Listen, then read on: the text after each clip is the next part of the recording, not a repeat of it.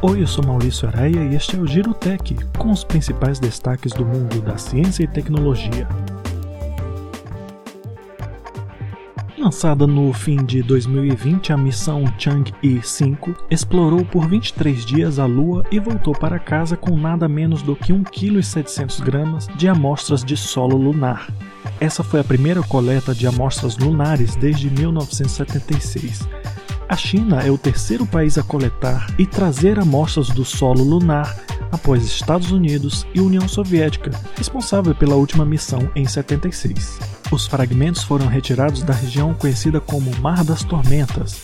Agora, cientistas chineses trabalham nas amostras coletadas.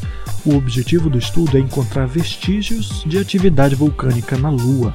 O grande mérito da missão chinesa foi a realização de manobras ousadas para concluir seu objetivo, como acoplagem autônoma para transferência de material entre módulo explorador e módulo em órbita. A próxima missão Chang'e quer buscar amostras do Polo Sul da Lua, o que deve ocorrer em 2023.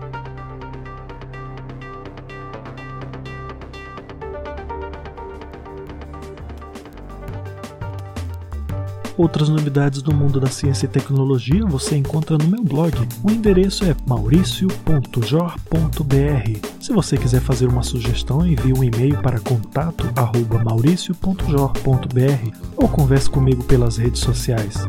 Até a próxima!